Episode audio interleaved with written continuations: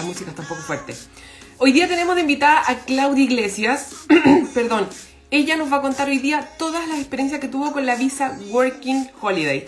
Así que la vamos a invitar sin más preámbulo. Hola, hola, cuéntenme dónde, si se escucha bien y si se ve bien, porfa, que eso es súper importante. Voy a bajar la música. Y... Clau, ¿estás por ahí? ¿Te veo no te veo por ahí?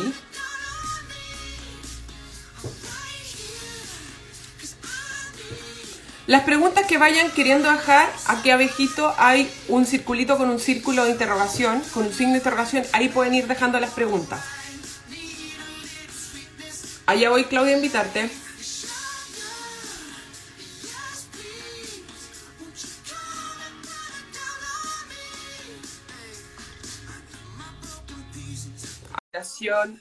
Enviada. Hola chiquillos, hola Jenny. Espero que vaya todo bien por tu casa. Está la Cami. Hay mucha gente conocida. Me encanta que se hayan conectado, chiquillos. Hola Roxy. La Roxy está en Brisbane. Em, si no saben, hace poquito hubieron unas inundaciones en, en la parte de Queensland y New South Wales. Entonces hay harta gente complicada hoy día con el tema habitacional. Ahí sí, me enviaste tú la invitación. En cualquier momento salimos al aire. Bueno, ya estamos al aire hace rato. Ah, qué raro, no me deja aceptar. Puse aceptar.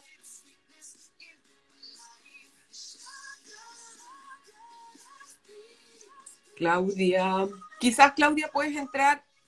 Dice que está inhabilitada para... Ah, quizás puedas entrar, perdón, salir y entrar.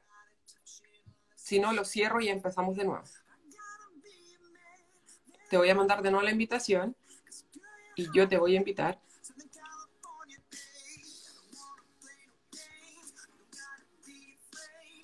Ahí te la envío. ¿Ahí? ¿Ahí sí? ¿Estoy? Sí. Ay, no sé por qué no me deja. Yo tampoco sabía, pero lo importante es que ya estamos. Bienvenida. Gracias, Tere, ¿cómo estáis? Bien. Oye, y por esta ¿no? Oye, me encanta tu, eh, tu set, eh, eh, tu set ahí con toda Australia, está el boomer. Oye, sí, porque me preparé, me preparé, te puse aquí unos canguros, unos mapas, un boomerang, cosas australianas para, para este vivo. Mira. Bien. Mira, yo también tengo un baby es algo muy australiano que prácticamente... De ahí les vamos a contar qué es lo que es, probablemente algo que no les guste nada, es muy popular allá, pero uff, uff, a mí me gusta, es algo de comer, pero que a ningún extranjero le simpatiza mucho al gusto. Sí, oye, preguntemos si se escucha bien y si se ve bien para, para tener feedback. Sí, ¿me escuchan a mí? ¿Me escucho fuerte y claro? Si alguien no... Dedo para arriba, Hola, Clau. Sí, supongamos. supongamos que sí. Supongamos que nos están escuchando bien. Sí, allá, ahí alguien confirmó. Sí. Bueno, eh, contarle a la gente que tú hiciste ya tres Working Holiday aquí en Australia. Es súper importante que nos cuentes tu experiencia.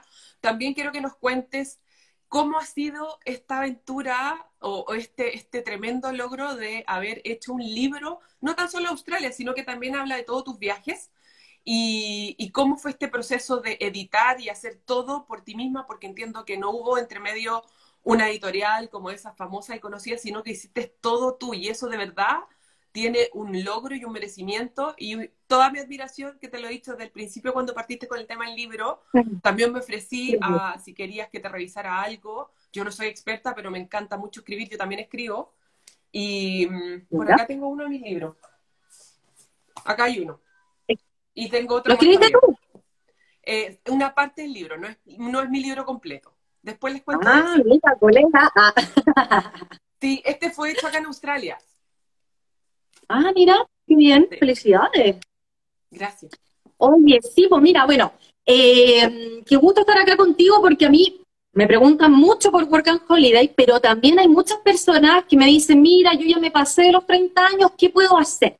y dije, la Tere es la mejor opción para que nos aclare esa duda, ya que si bien hay más alternativas, quizás la más popular o la más fácil es la visa estudiante, que no tiene límite de edad. Y para eso tú eres experta. Así que genial que estemos las dos que somos expertas en, ambas visas, expertas, digamos, en ambas visas, así podemos aprovechar de aclarar todas las dudas que tengan. Chicos, les pido igual que dejen en la cajita de preguntas todas las dudas que les vayan surgiendo en el camino.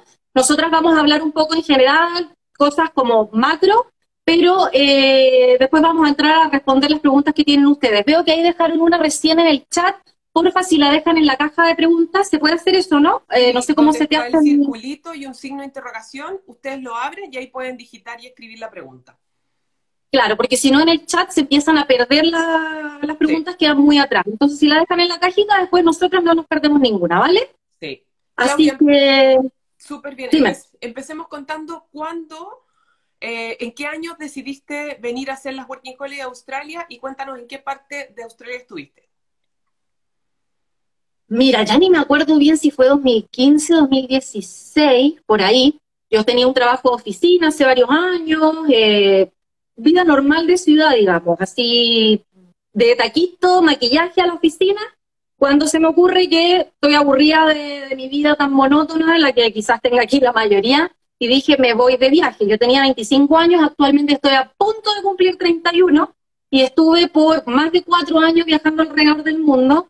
Volví el año pasado, 2021, por temas familiares, pero pretendo dentro de unos pocos meses ya retomar mi ruta e irme probablemente de forma indefinida. Ahora, Australia fue por dos motivos. Primero, el dinero. Sabía que era un lugar bueno para hacer eh, ingresos de forma rápida, quizás no fácil, pero sí rápidos. Y segundo, porque yo desde muy chiquita siempre soñé con aprender inglés. Era algo que, no sé, siempre quise y para mí en mi cabeza solamente en Estados Unidos se hablaba inglés. Por lo tanto, yo soñaba con algún día irme a tomar estas visas que existían, work and eh, no, a ver, como intercambios quizás, no sé. Pero cuando ya empecé a crecer y me di cuenta que había otros países que también hablaban inglés de forma nativa, dije Australia. existe esta visa llamada Work and Holiday, me puse a revisar los requisitos, vi que yo los cumplía todos. Realmente no son requisitos muy difíciles. A mí sacar la visa me tomó dos días en juntar los papeles. Lo más difícil sí era dos puntos con los que yo sí cumplía, pero algunas personas no, que son, primero el tema de la edad, tienes que ser menor de 31 años, el segundo es que tienes que tener estudios superiores de al menos dos años. No te sirve eh, haber terminado el colegio, aunque sea con un nivel técnico. Tienes que haber estudiado dos años adicionales. Y el tercero era rendir una prueba de inglés, que si bien yo, como digo, desde pequeña me interesé mucho por el idioma y nunca nunca lo estudié profesionalmente, yo me auto me autoenseñaba viendo películas, traduciendo canciones, usaba estas aplicaciones Duolingo. Entonces di el test, me fue bien y quedé en la visa sin ningún problema. Así que eh, las personas que no cumplan con eso, pues vamos a pasar luego al tema de las visas de estudiantes para que podamos ahí eh, ayudar a quienes no cumplen con estas cosas. Ahora, llegó en Australia, si mal no recuerdo, fue en 2017, eh, al estado de Queensland, que es la costa este. Luego hice mis tres visas Work and Holiday. Se puede extender hasta tres veces si es que cumple ciertos requisitos de trabajo en el país. Así que estuve no los tres años completos, sino dos y medio, porque me tuve que volver a Chile, como les comentaba, por temas familiares. Y visité todo el país. Le di la vuelta completa de vehículo, incluido la zona central, que es el desierto, la isla de Tasmania. Obviamente no conocí todo el país porque eso es imposible, pero sí que le di la vuelta entera a esta inmensa isla. Igual que Hilton, que también ya está por dar la vuelta completa. Sí, Hilton es un súper, súper buen amigo, es chileno, él también es bloguero de viaje, nos conocimos allá, no, nos conocimos en Hawái cuando él iba camino a hacer su primera Work and Holiday y yo venía de vuelta de haber terminado la primera. Y en Australia nos encontramos un montón de veces, somos, es mi, es mi pana, es mi mejor amigo Hilton, hablamos todos los días. Sí, yo lo, lo, tengo ahí en la lista también dentro de invitados para futuramente eh, también comparta con nosotros esta experiencia, porque lo que él ha hecho también, igual que tú, es una hazaña y es súper admirable, porque sobre todo en el caso tuyo, Claudia, que somos mujeres y quizás a los hombres se les hace un poquito más fácil el viaje. pero ¿tú nunca sentiste miedo en, todos esos viajes cuando estuviste en la van sola? Yo me sé todas tus mm. historias, pero no las puedo contar. no, mira, sinceramente yo como mujer solitaria es uno de los temas que trato en mi libro, de hecho, bueno, después vamos a hablar más de mi libro, pero yo escribí un libro de viajes. Acá yo no hablo de Australia a grandes, solo a grandes rasgos, porque pretendo hacer un segundo libro solo de Australia. Lo menciono así, Australia como llegué, junté plata y me fui.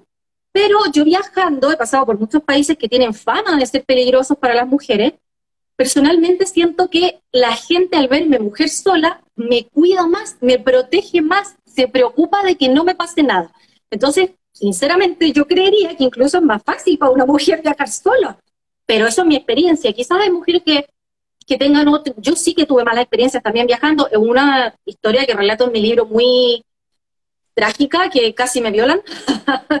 no tanto, pero mm, iba para allá. No fue en Australia, sí, fue en Sri Lanka y claro, quedé un poquito mal por unos días, pero bueno, son cosas que peor me habían pasado en Chile, así que realmente viajando no he vivido cosas tan terribles, mucho menos en Australia, que es un país en general, en general, no en todos lados, muy seguro, pero sí que yo, por ejemplo, cuando viajaba en mi camper van sola, eh, iba siguiendo, hay una aplicación que se llama Wikicamps, que te muestra todos los puntos de viaje las atracciones turísticas, los lugares para acampar gratis o los que son pagados, todo te lo muestra ahí. Son puntos que las mismas personas han ido incluyendo en el mapa y había varios sectores en que la gente decía, por favor no acampen aquí, anoche me reventaron los vidrios, anoche me robaron la billetera, anoche, anoche, y, sí, pasaban una cantidad de cosas que aunque la gente no crea que no un crimen... ¿Cómo? ¿Cómo? Es como un Waze, pero de camping. Ah, claro. Sí, es buenísima. Es pagada, pero vale como 4 dólares la suscripción de por vida. Así que lo vale muy, muy, muy bien porque es buenísima. Súper bien. Y como te digo, sí que conocí muchas personas que tuvieron uno que otro traspié, eh, no así como generalizado, digamos, pero sí pasan cosas y mucho más viajando sola me preocupaba de no ir a esos puntos donde te decían que no fuera y ya. y ya con eso estaba al otro lado. Así que no, la verdad es que nunca me sentí viajando sola allá en mi campervan en peligro, digamos. Súper. Entonces, podríamos resumir que tu viaje fue Tasmania, que es el estado donde está la isla de Tasmania, que Australia es una isla, pero también tenemos una subisla que sería el estado de Tasmania. Estuviste viviendo en Perth y en alguno, ¿me recuerdas en cuál pueblo en Western Australia? En West Australia estuve en Corrigin, es un pueblito muy chico. Mira, es que yo nunca vivía en grandes ciudades, esa es la verdad. Yo las pasé al, así al, al en el paso y siempre preferí que, así como por aquí pasó Sydney, por aquí pasó Melbourne, por aquí pasó Brisbane. Porque lo encuentro lo más aburrido pasar de vivir en Santiago de Chile a irme a una ciudad grande en Australia, porque personalmente quizás acá haya gente que vive en pueblitos chicos y sí te interesa irse a vivir una gran ciudad en otro país. Yo no digo que no, pero en mi experiencia quería vivir esa experiencia de decir, me voy a trabajar al campo, me voy a ir a trabajar en una estación de servicio en medio del desierto, voy a hacer cosas distintas a las que estoy acostumbrada para aprovechar esta visa que es para explorar también y no seguir repitiendo lo mismo que haces en tu casa. Mucha gente siempre sueña como, me voy a ir a ejercer mi profesión. Esa es la que más me preguntan, oye, ¿hay campo en mi área? Y la verdad es que estas visas no son para ir a trabajar en tu área. Mira, puede que sí, sí que conocí, contado con los dedos de una mano, personas que sí lograron encontrar trabajo en lo suyo, pero la realidad es que nosotros vamos allá a hacer mano de obra barata. Así es fácil. Barata para ellos, porque nos pagan el sueldo mínimo. Para nosotros es un buen sueldo. Entonces, eh, la idea es eso, trabajar en el campo, trabajar en cocina, trabajar de mucama, de limpieza, de lavaplatos, de esas cosas que ellos no quieren hacer. Ellos no quieren hacer, sí. Oye, y de los lugares que estuviste, ¿cuál para ti fue el más memorable y el que más te gustó? Y el que definitivamente no volverías y le recomienda a las personas que no vayan tampoco. Uy, a ver, a mí Personalmente me gustó mucho el estado de Western Australia, que es toda la costa occidental. Es un estado que básicamente abarca prácticamente la mitad del país, porque la otra mitad la abarcan todos los otros estados. West Australia a mí me gustó mucho que si bien las distancias son excesivamente largas y para viajar quizás no sea tan sencillo, ni tan rápido como lo es en el este, eh, creo que ahí es donde se encuentra todo, la naturaleza más pura, la más bonita, a mi forma de ver, encuentras de todo, desde bosque a desierto, a, playas, a, no sé, es como lo que, a mí el estado en general fue de lo que más me gustó. Y personalmente, aquí todos van a discrepar conmigo, el que menos me gustó fue Queensland. Y no porque el lugar sea feo, sino que porque ya yo tuve mi primer año de visa y lo pasé muy mal. Tuve mm. muchas malas experiencias que al final quizás me mancharon demasiado la realidad del lugar. Y por lo que pude ver en comparación con las demás personas, no fui la única. Como es un lugar tan popular entre viajeros extranjeros, eh, se tiende a abusar del inmigrante. Entonces eh, viví yo y muchas personas que conozco a mi alrededor que no lo pasaron tan bien como pensaban. Y eso quizás es te mancha, te mancha el, lugar. Sí, puede ser también porque todos los, todas las personas que van con Working Holiday, aclaremos que la visa Working Holiday es una visa que les permite trabajar full time, no tienen límite de tiempo, eh, solamente cada uno tiene que buscar o por su propia cuenta un trabajo o puede ir a una agencia, entregar su currículum y la agencia le va a mandar opciones de trabajo, pero son opciones de trabajo, como justamente dices tú, que son los típicos trabajos que un australiano probablemente no haría, que es recoger fruta, que en el caso de Chile es como trabajar de temporero, eh, que probablemente yo siempre les recomiendo a los chicos, antes de venir a hacer ese trabajo acá, traten de buscar, aunque sea una pasantía de una semana, y vayan y prueben si se pueden un, capacho de, manzanas, de pera, o vayan a los cultivos de arándanos, de frambuesa, de frutilla, y vean si se la pueden, porque es un trabajo súper duro. Eh, también trabajar en hotel, hacer la pasantía antes en un hotel y ver qué tanto te demoras en hacer una cama, en limpiar un hotel. Eh, tampoco son cosas tan, tan complejas porque uno en la casa, uno limpia sus cosas. Entonces, no es algo que decir, hoy no, no, no lo voy a poder hacer. Em, las únicas limitaciones que tienen y que yo he visto y que a mí siempre me preguntan también, Clau, es los profesionales que vienen del área de la salud y los profesionales del área de la educación con Working Holiday. Lamentablemente, para esos dos tipos de ocupaciones acá en Australia, tienen que tener una registración y una homologación ante la entidad pertinente. Si es, em, en este caso, si son profesores, aquí se tipifican por em, educación eh, Early Childhood Educator, que serían como kindergarten, después viene lo que es primaria y secundaria. Eh, independiente si son profesores de educación física, historia, de lenguaje, de lo que sea, de ciencia, aquí lo que importa es si tú, tú, ejerciste en primaria o secundaria, pero necesitas una homologación. Y en el caso de si las personas vienen del área de la salud, ahí es mucho más complejo porque además de pedirte un nivel de inglés súper alto, tienen que dar unas pruebas de acuerdo a cada una de las instituciones que generalmente es la APRA y de ahí los, los deriva dependiendo si son enfermeras, son médicos, si son dietitian o cualquiera del otro. Cualquiera de las otras ocupaciones, como ingeniería, diseño, no necesariamente necesitan estar homologados, registrados, pueden trabajar. El tema es que aquí yo creo que la limitación para todos es el nivel de inglés. Así que si vienen con un nivel de inglés avanzado, eh, la limitación está solo en ustedes, así que ustedes pueden hacerlo por ustedes mismos buscar.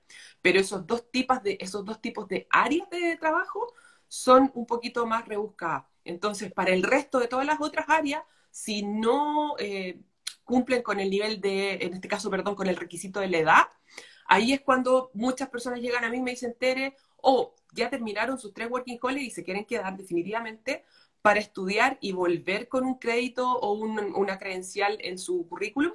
O, de, derecho me dicen, Tere, ¿sabéis qué? Quiero buscar algo para quedarme y buscar un camino migratorio. Y ahí yo, les digo, hablemos con un abogado migratorio para ver eso, porque yo obviamente no les puedo dar consejo migratorio. Puedo más o menos tener una idea de qué áreas podrían ser. ¡Ay, la clave se me fue! ¿Cuáles serían las áreas? La voy a invitar de nuevo. ¿Cuáles son las áreas en las que podría em, trabajar? Claudia, te voy a mandar la invitación de nuevo. Em, a ver qué pasó. ¿Será mi internet? Espero que no. Hola, hola. ¿Me ven, cierto? Hola, hola. Sí. ¿Qué pasó? A ver, te voy a mandar de nuevo la invitación. Se me recalentó el oh my God, y justo ahora venían las preguntas, Claudia. Estoy intentando ingresar del PC. No sé, yo nunca he ingresado a un live desde el PC. Em, Mientras tanto, voy a poner las preguntas y a ver qué me dicen. Soy yo. Eh, la Katy dice, me quisiera ir en verano. Mm, no es una pregunta. Eh, en el caso de la Working Holiday Visa y el tiempo, uno se puede quedar uno o dos meses o se debe ir un año.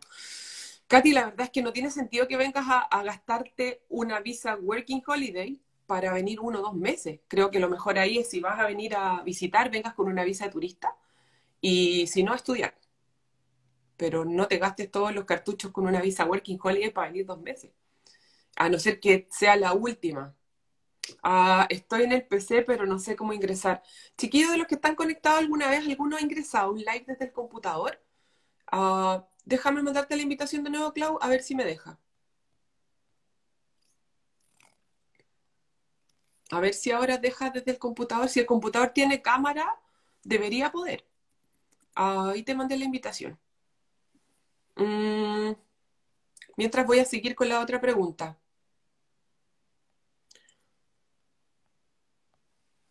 La Cami nos pregunta, ¿se puede postular a una Working Holiday desde Australia? La primera Working Holiday no, la segunda y la tercera sí puedes estar acá en Australia. Mm, la Vale pregunta, ¿cómo es eso de que para todo trabajo te piden certificados e inducciones? Si vas a trabajar en la industria de hospitality, te van a, te van a pedir un documento que se llama RCA, que es el trabajo responsabilidad para trabajar con eh, alcohol. Entonces te pide un certificado. Es muy barato, cuesta 40, 50 dólares y se demoran, eh, es una charla de 5 o 6 horas y tienes que dar la prueba ahí mismo. O sea, es muy fácil pasarlo.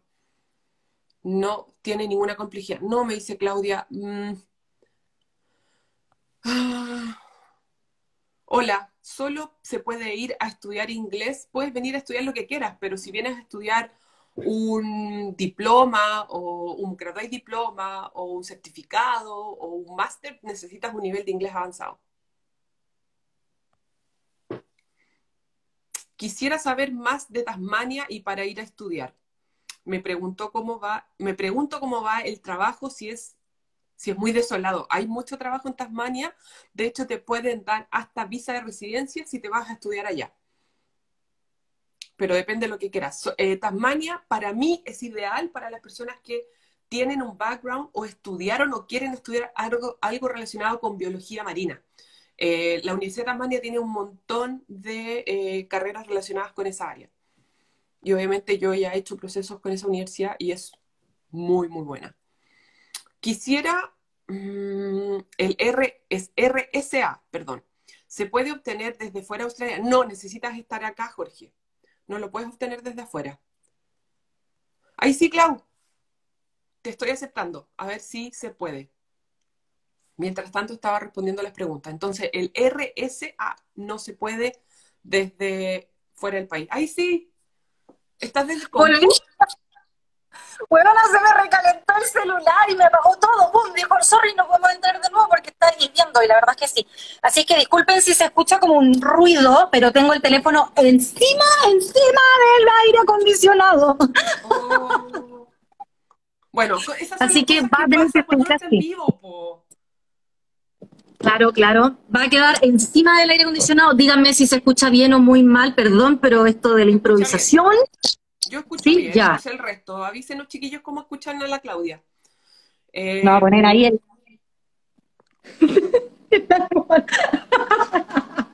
Se me recalentó. Ay, ay, ay. Eres muy divertida, Claudia. Oye, estaba, estaba respondiendo mientras las preguntas. La primera que hicieron fue si se podía aplicar a la visa Working Holiday estando dentro de Australia. Entonces yo le respondí que la primera Working Holiday siempre fuera Australia, da lo mismo si están en Chile o en otro país.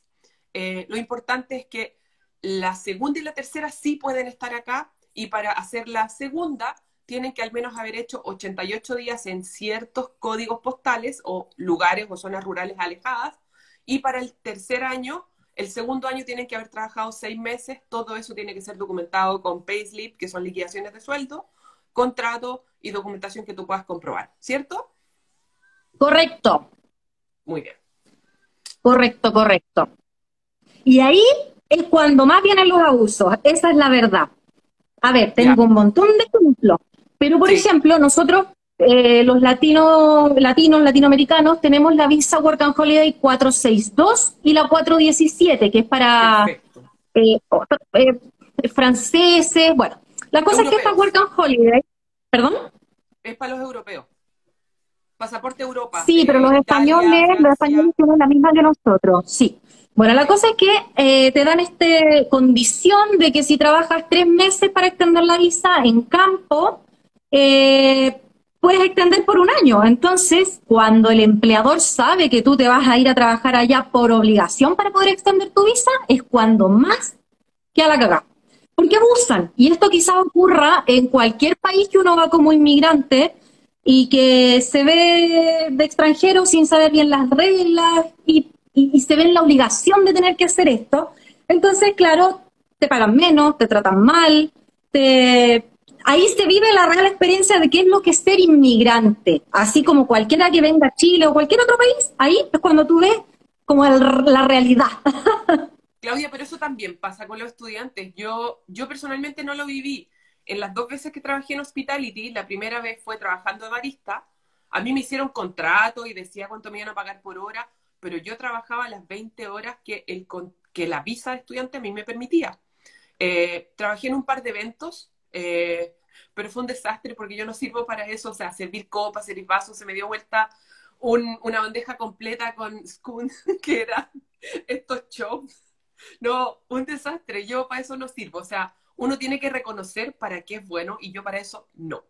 Entonces, eh, como barista me encantaba porque eh, era un trabajo rutinario, yo sabía cómo hacer cada uno de los cafés y ya tenía el timing de cuánto me demoraba por cada, por cada una de, los vasos y, la temperatura ya la tienes tomada en la mano, o sea, ya no usa, llegas a tal punto que ya no usas el termómetro para eh, la espuma del café, la espuma de, perdón, de la leche, y además que aquí se usan leche de almendra, leche de coco, leche de soya, leche de no sé qué, leche de todas las leches. Y era como, hay algunas que son más difíciles con el tema de la espuma que otras. Pero bueno, lo importante es que siempre les hagan un contrato, ya sea casual, que es un trabajo casual que te van a llamar de vez en cuando, pero están definidos los, los, los rates y te van a pagar tu hora eh, X cantidad por hora.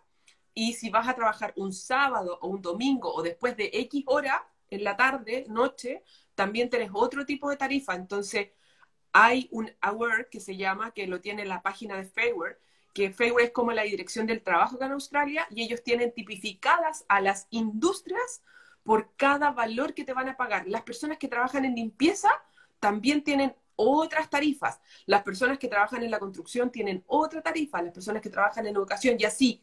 Cada uno tiene sus tarifas. Aquí está todo muy estructurado, muy ordenado.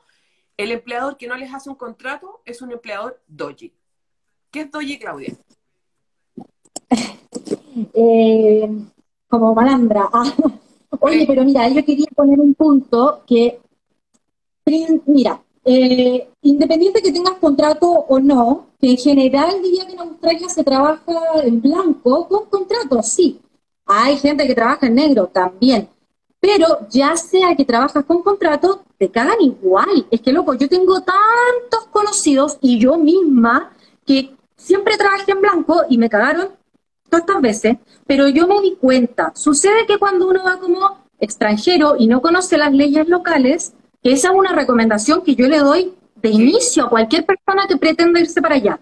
Leerse la letra chica que está a prueba de tonto en la página de Fair Work, que es como la inspección del trabajo, y te da incluso para hacer simulaciones, por ejemplo, ya. Voy a trabajar en el award, que es como el rubro, el award de agricultura. ¿Cuál es el sueldo mínimo? ¿Qué pasa si trabajo después de tal hora o antes de tal hora? ¿Qué pasa si hago más de 40 horas a la semana? ¿Qué pasa si trabajo los fines de semana? Y ahí te va a empezar a desglosar todo esto que se llaman penalties, que son eh, tarifas adicionales por trabajar de noche o en la madrugada o por hacer exceso de trabajo, que es el overtime. Entonces, como esto los extranjeros los desconocen obviamente al comienzo y quizás hasta siempre, yo conocí gente que llevaba más de cinco años y todavía no se sabía cuánto es lo que le correspondía ganar. Entonces, a esta persona siempre se la estaban pagando menos de lo que correspondía. Porque, eh, mira, te voy a contar en mi primerísimo trabajo en Australia, que fue en un, en un restaurante de postres. Yo trabajaba de cocinera y éramos la mayoría extranjeros, pero también había uno que otro australiano. La cosa es que yo tengo una aplicación en el teléfono que se llama Work Log, como trabajo LOG, que log es como para una línea, bueno, el registro del trabajo. Tú ahí pones cuánto ganas por hora, cuánto te van a descontar de impuestos, cuánto te van a sumar por esto, por lo otro, tú haces como el seteo de toda la información que ya recopilaste de Fair Work, sabiendo qué es lo que te tienen que pagar y cuando te toca el sueldo, te dice cuánto tienes que recibir. Yo muy cuadradita, con las horas de trabajo, con todo, y me daba cuenta que cada semana, ahí me pagaban semanal, me faltaba que me pagaran cinco horas de trabajo. Entonces, la primera vez yo hablo con mi jefa, jefa, mire, yo firmé aquí en el libro que trabajé 43 horas y me parece que trabajé 48. Me llegó el payslip por 48 uy, qué raro, mira, no me había ni dado cuenta, te las pago. Me pasó lo mismo por los tres meses de trabajo, cada semana me faltaban cinco horas de trabajo. ¿Sabéis que ya cuando me iba yendo le pregunté a mis compañeros, chicos, ¿ustedes han revisado alguna vez sus payslips? ¿Les pagan las horas que corresponden? Todos, y cada uno me dijo, no, yo, yo recibí mi plata, pero supongo que está bien. Todos suponían que estaba bien, pero no lo revisaban. Y a todos y cada uno de mis compañeros de trabajo, cada semana le pagaban cinco horas menos. Estos son 100 dólares a la semana, pues Gaya. Y la gente no se daba ni cuenta que no le estaban pagando esas horas. Era una forma de ellos ahorrarse, imagínate la cantidad de personal que había, pero si te ahorras 100 dólares por cada uno cada semana, está bueno, Sí. Sí, hay que estar siempre muy pendiente. En Australia, generalmente en Hospitality, eh, te entregan un pay slip, que es tu liquidación de sueldo por semana, o te entregarían el pago por semana y el payslip no sé si te lo entregan una vez al mes o cada 15 días, Clau. Eh, según si estás trabajando semanal, con pago semanal, el payslip llega semanal. Si es quincenal, llega quincenal. Pero yo al menos nunca trabajé mensual. Eso ya como para los trabajos de oficina o esos trabajos a los que básicamente nosotros no, no vamos. sí. Oye, me están preguntando cómo se escribe, como trabajo y después LOG, ¿cierto? Worklog, y lo descargan de la del App Store o del Google Play. Sí, esa, o hay un montón con distintos nombres, esa es la que yo personalmente usaba, pero hay muchas. Yo tengo Android, funciona en Android, no sé si en Apple está la misma, pero hay un montón, pero ténganla de verdad. Y no solo en ese trabajo, me pasó en un montón de otros trabajos que, claro, trabajaba después de las 8 de la noche y nunca te llegaban los penalties.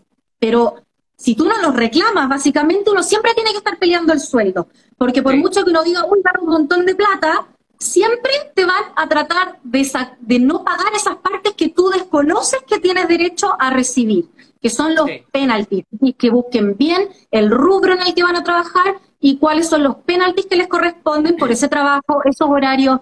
Eh, incluso está detallado bien em, qué tareas tú haces y cuál sería el sueldo, porque a veces te asignan tareas de más que corresponde por ley que te paguen un dólar más por hora, dos dólares, tres, que me pasó a mí también cuando trabajaba en un empaque de frutas de supervisora y tenía a cargo un equipo de más de ocho personas, no me estaban pagando, me estaban pagando el mínimo, pero ahí también te dice, si tienes un, un, equipo de trabajo de más de ocho personas, te tienen que pagar tal porcentaje más. Y yo con eso en mano voy donde la jefa, jefa, mire, llevo dos meses a cargo de este grupo de personas, ¿y qué pasa con mi sueldo?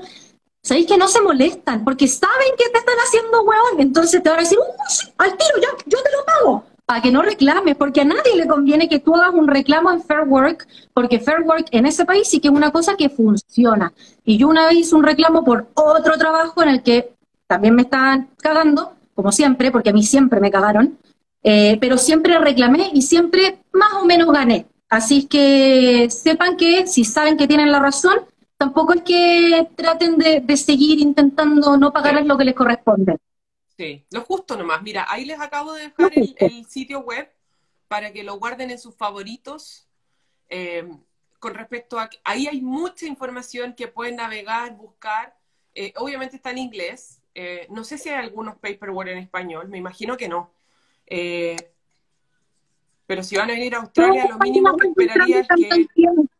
Sí, está, mira, en, árabe, mm, creo que no está en español. Sí, está en español, sí, yo sé que está en español. Esa y todas las demás, porque como es un, es un país tan multicultural, está, en todos los idiomas. Sí, sí, sí, sí, sí. Gracias. Mira, es que yo hace rato que no entraba acá, entonces no. Chiquillo, está justamente. Uy, esta página me la conozco, al dicho, créeme. Sí, donde dice Favors Ombudsman, hay una parte que dice English, y si van abajo y pinchan, le van a aparecer la opción de los idiomas, ¿ya? Claudia, ¿cómo encontrabas esos trabajos? ¿Ibas a una agencia o buscabas tú por tu cuenta? ¿Ibas viajando de lugar en lugar para pedir ese trabajo?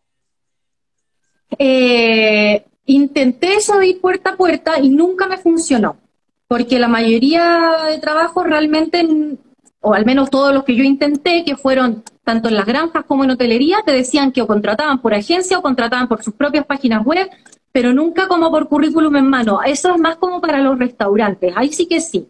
Pero cadenas grandes hoteleras o cosas así más es todo a través de distintas páginas web. La más popular para nosotros se llama Gumtree, se escribe Gumtree, como árbol de goma, que es el eucaliptus, de hecho. El eucaliptus allá se le llama Gumtree. Gumtree. Eh, .com.au. Esa página web es como Dios, ahí está todo.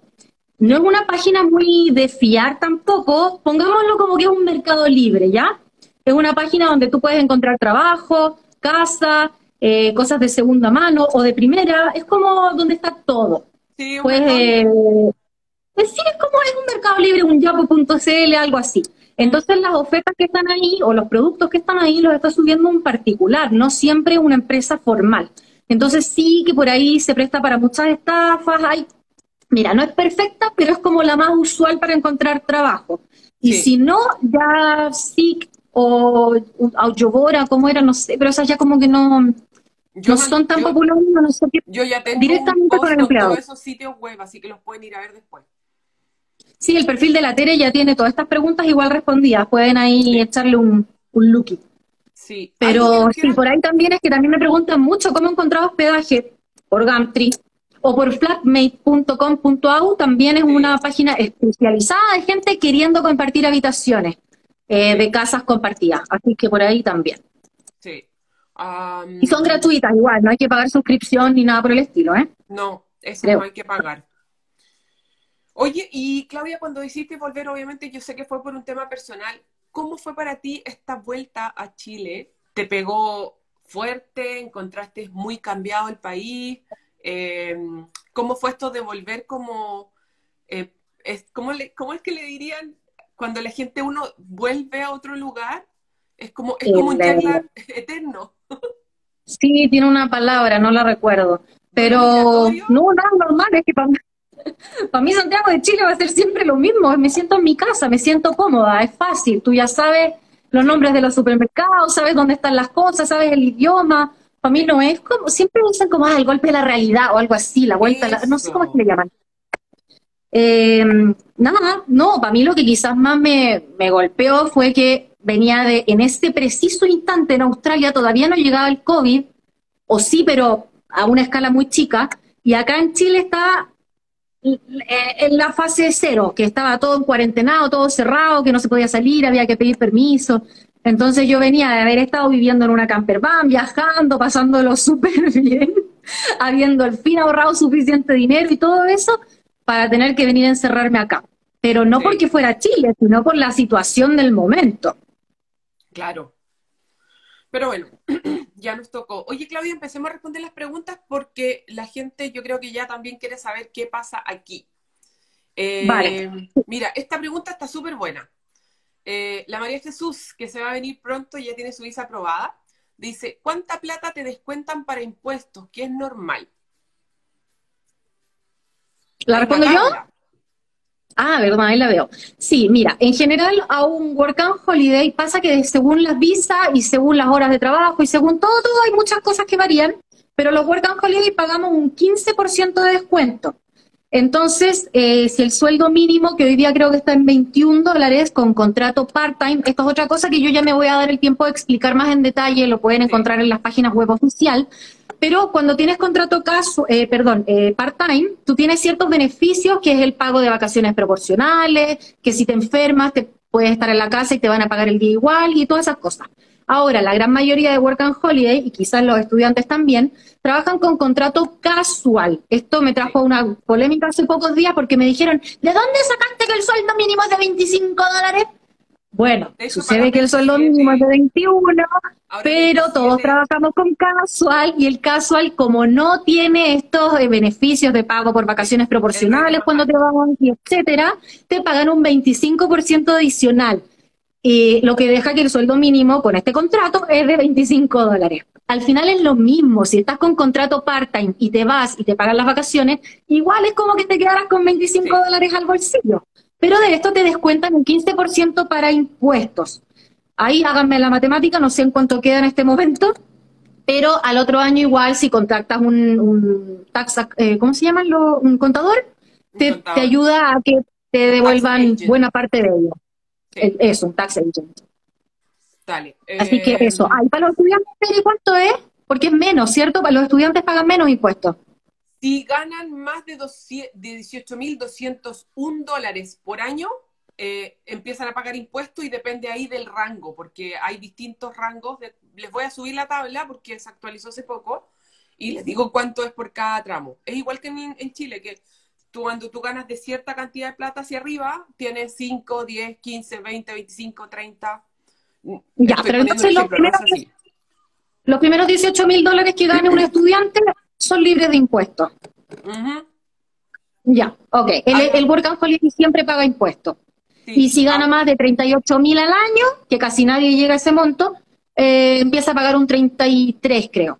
Pero pocas, muy pocas personas llegan a, pagar ese, ese porcentaje de impuestos. Sí.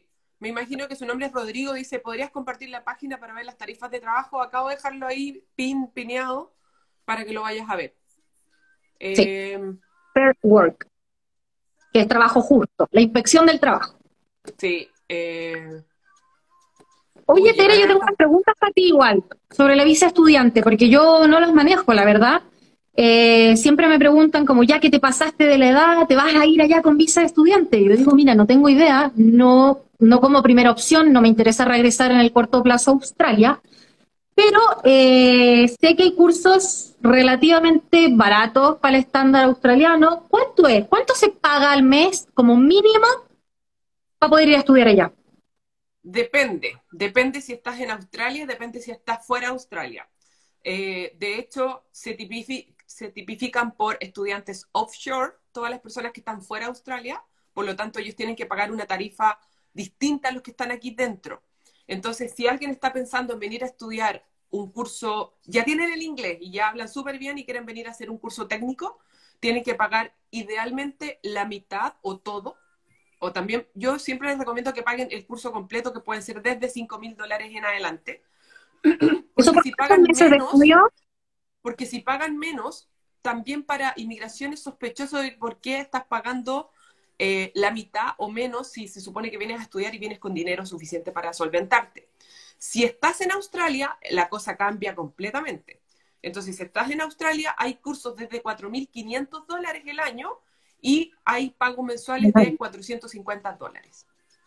Son cursos muy básicos de Leadership and Management, pueden ser de Business y de Business parten desde el certificado 2, 3, 4 hasta el diploma y el Advanced Diploma. También podrían estudiar en un TAFE si quisieran algo de un poquito mejor calidad, que son instituciones del gobierno, pero tienen una muy buena calidad, son nivel 1. Los colegios acá se tipifican por nivel 1, 2 y 3. Entonces es importante, si quieren algo por un tiempo o realmente están buscando calidad, ahí sí hay que invertir un poquito más.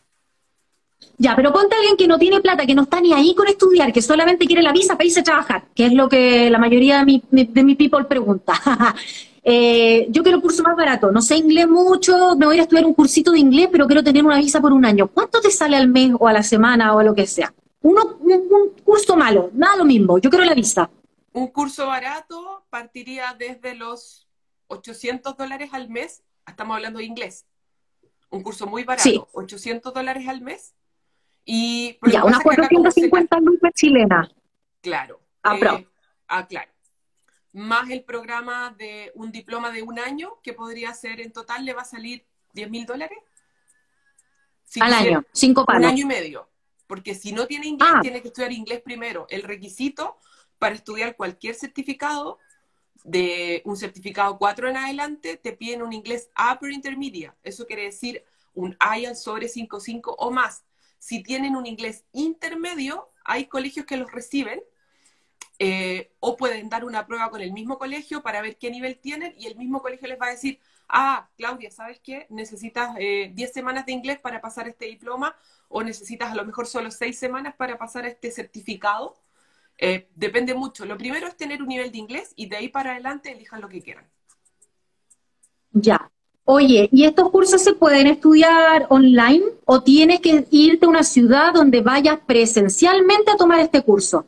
Porque ponte que yo quiero ir a trabajar, no a Sydney, quiero ir a trabajar al, al, medio del desierto, porque ahí el sueldo es mucho más alto cuando te vas mientras más lejos de la ciudad, pero estoy amarrado a un curso. ¿Tengo que ir presencialmente a un lugar donde haya escuela o puedo hacerlo online?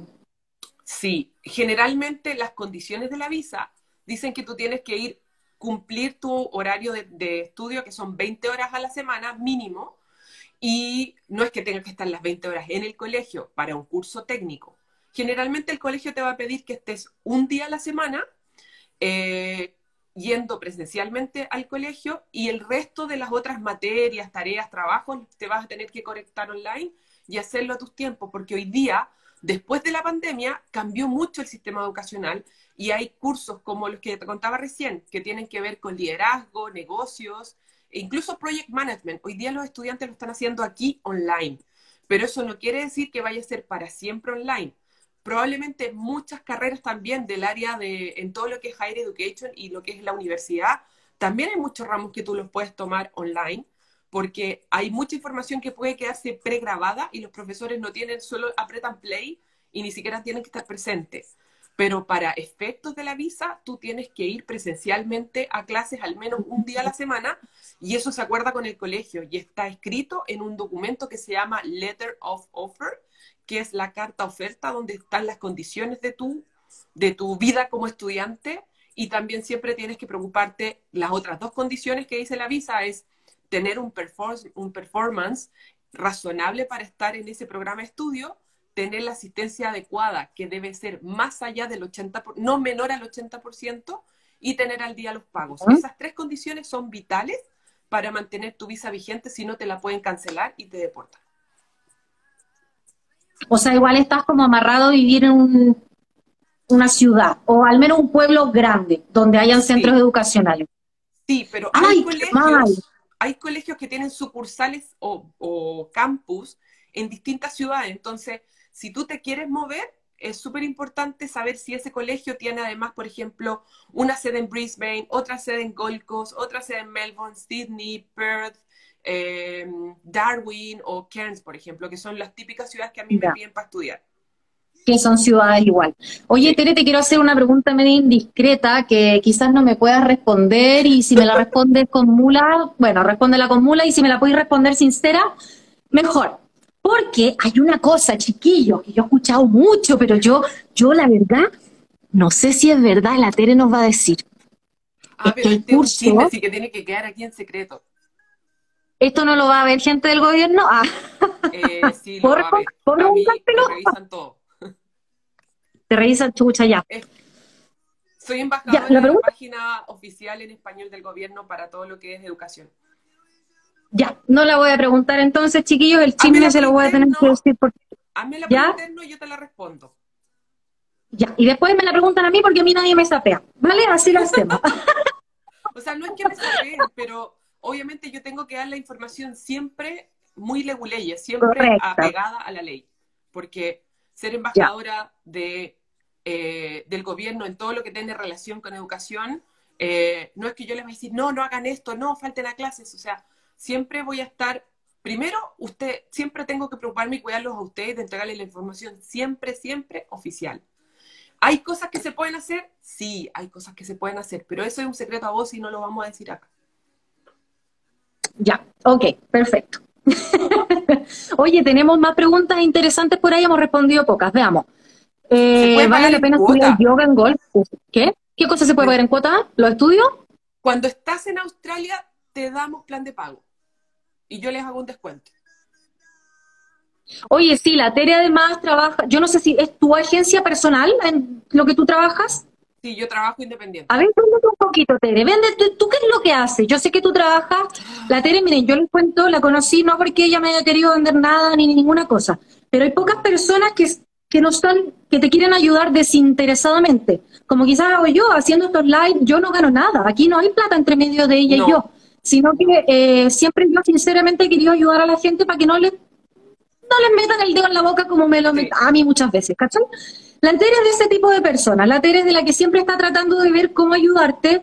Y de paso, ella también, hace no sé cuánto tiempo estás trabajando con, como ya tenía tantos contactos, había ayudado a tantas personas a, tomar estas visas estudiantes, que dijiste, ya, mira, yo ya me lo sé al revés y al derecho, y no sé si abriste tu propia agencia o tuviste una agencia, pero te manejas el tema de estudiantes al revés y al derecho y ayudas a la gente a que tome la mejor opción para ya irse si es que eh, no puede postular una work and holiday. Así que, eh, ¿cómo cuéntanos un poco de tu trabajo y qué, qué, pueden? Porque yo sé que yo de verdad, a mí me has ayudado sin visa estudiante. Nosotros tenemos buena onda de viaje, de, contacto. Yo cuando estuve allá de cuarentena, atrapada en una ciudad, tú, Claudia, yo te consigo a alguien que te ayude, que te lleve comida, que te, o sea, así, desinteresadamente, digamos. Es una red de contactos como ya por la buena onda. Es de esas, es de esas chilenas Bacane. la una, una buena Sí. Bueno, para que la gente sepa, nosotras nos conocimos por redes sociales, yo te conocí primero por redes sociales y después descubrí que estabas en el mismo grupo que en el que estoy yo, que se llama Working Holiday Mujeres, en donde solo hay mujeres en ese grupo de WhatsApp, que lo administra la, la Yanina y yo estoy como co-administradora, pero ella lo creó, no, no me voy a dar el crédito que yo hice el grupo, el grupo lo hizo ella. Y, yo me ofrecí a ayudarla porque de repente ella después se fue de Chile, entonces los horarios no estaban eh, concordando cuando alguien en el grupo pedía, oye, agreguen a esta amiga, oye, agreguen a esta otra, y ahí fue que nosotros empezamos a compartir. Además, tengo otro grupo de WhatsApp que es solo de chilenas en Australia, y ahí están las chilenas, no tan solo que están aquí en Melbourne, también hay chilenas que están en Sydney, hay amigas que están en Perth, hay amigas que están en Darwin, hay amigas que están en Cairns.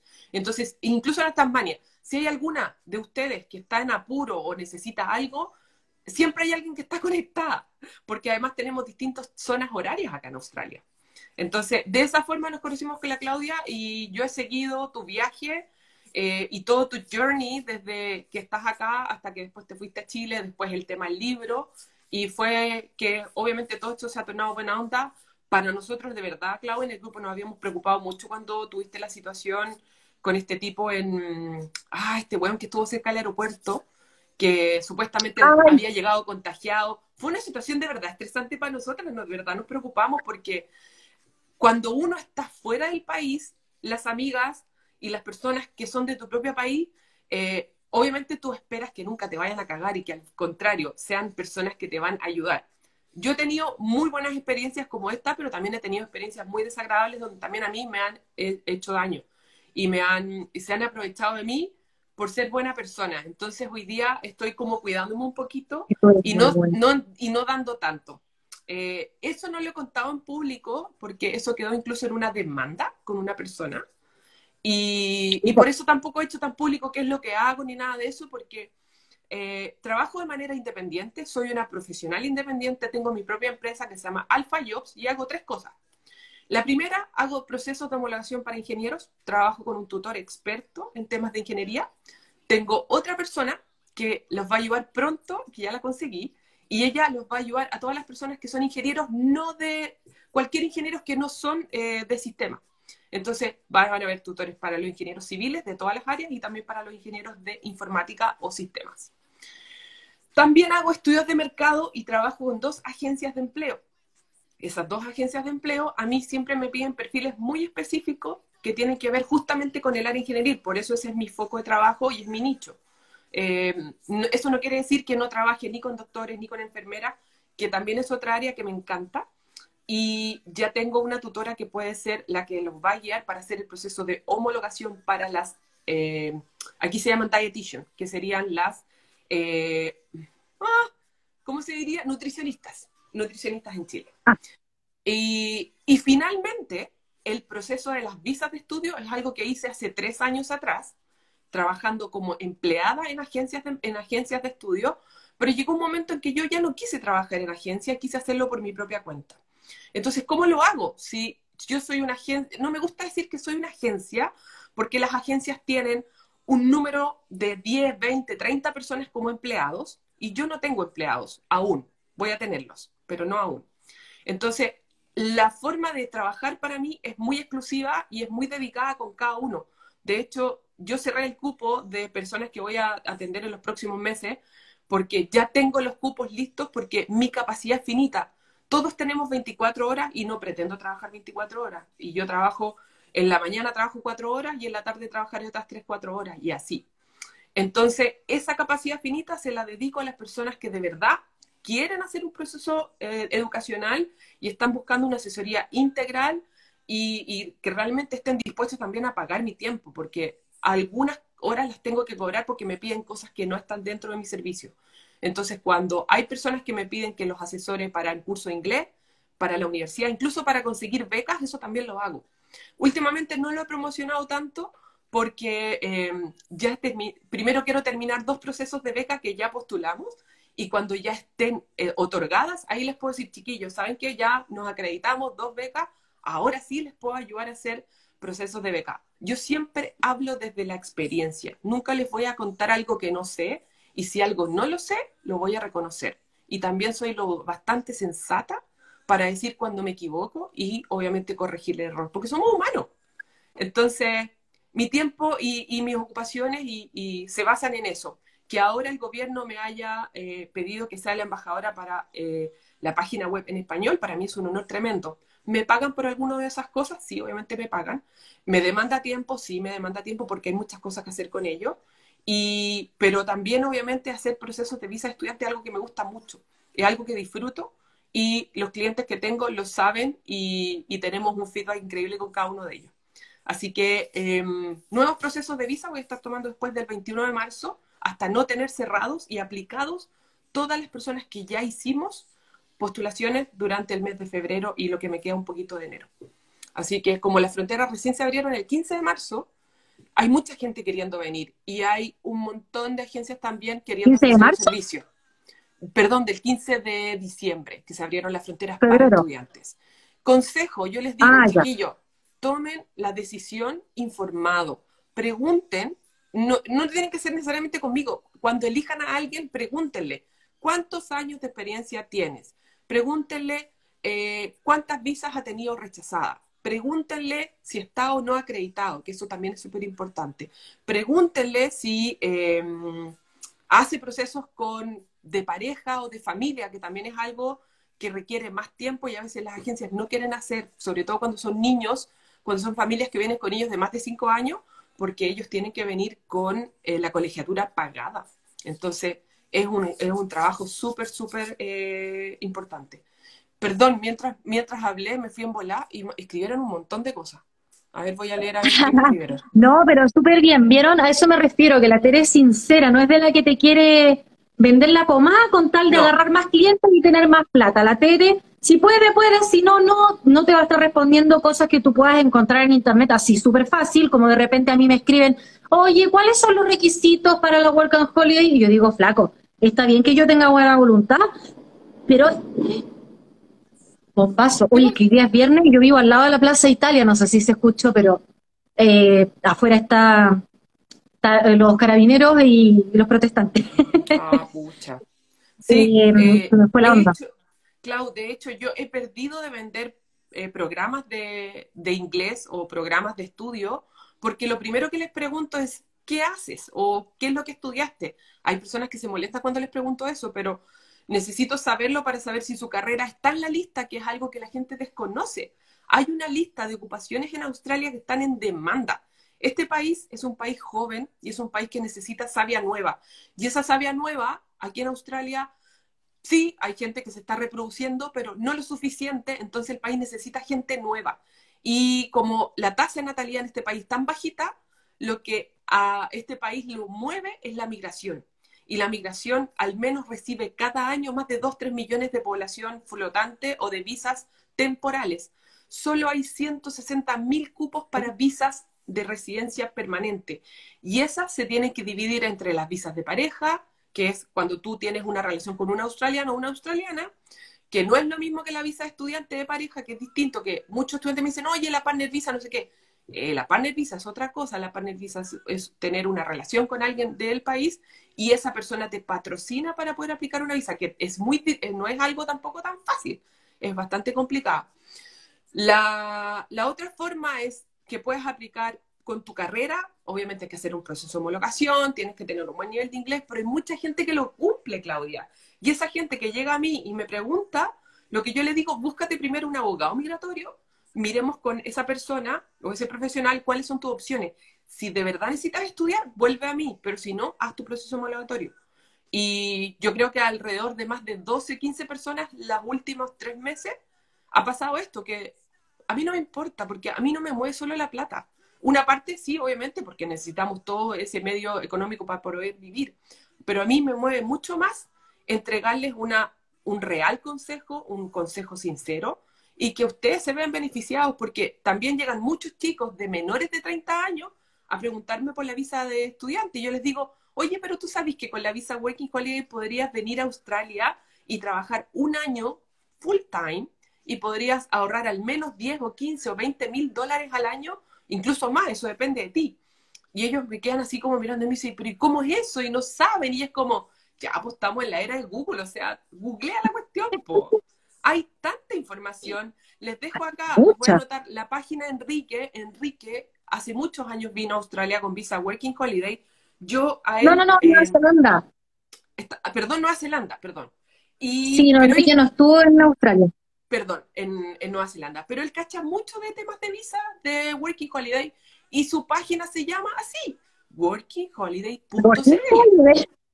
Eh, tú también has sido speaker en las charlas que él hace, yo también fui hace poco speaker en una charla de él y hablamos de los procesos de los procesos de homologación, que es algo que obviamente a la agencia no les conviene hablar porque pierden venta. Pero como les digo yo siempre, a mí no me importa, lo que me interesa es que tú tengas la información y en base a esa información tomes decisiones. Correcto. Bien. Un aplauso para esta mujer porque así faltan humanos en este mundo, que no les mueva solamente querer sacarle los ojos al de al lado, porque, uff, que si nos vamos moviendo así, pucha, es como pan, como has dicho, pan para hoy, hambre para mañana, porque después no te recomiendan. Porque... Sí, sí, estoy Al final el boca a boca es la mejor publicidad y tú la que te has armado, hija, que que eres famosa entre chilenos que, buscan un apoyo sincero, una visa de estudiante o un consejo de cómo homologar y todo eso. La TV tiene un perfil lleno de información. O sea, igual, antes de llegar y preguntarle como, hola, quiero un curso de inglés, revísenle un poco las cosas que ya ella ha subido, porque todas las preguntas más básicas ella ya las ha respondido. Tiene reels, tiene las fotos, tiene pero una cantidad de información ahí gratuita fácil de buscar, de leer, dinámica, corta, así, a, prueba de, para responder las preguntas básicas y luego ya cuando digan, mira, me doy cuenta que yo caigo en esta categoría eh, y, y, aquí, acá, vale. Hola, Tere, sabes que estoy súper interesado en tomar un curso de algo o de homologar mi carrera o de... Bueno, ahí ustedes van viendo según su situación y que ella les oriente. Obviamente es un servicio pagado porque es tiempo. Yo de repente igual quizás no respondo algunas preguntas porque digo, vale, también tengo vida, no puedo estar todo el tiempo respondiendo preguntas que me llegan porque, chicos, que a veces se pasan un poco con las preguntas. Sí, sí.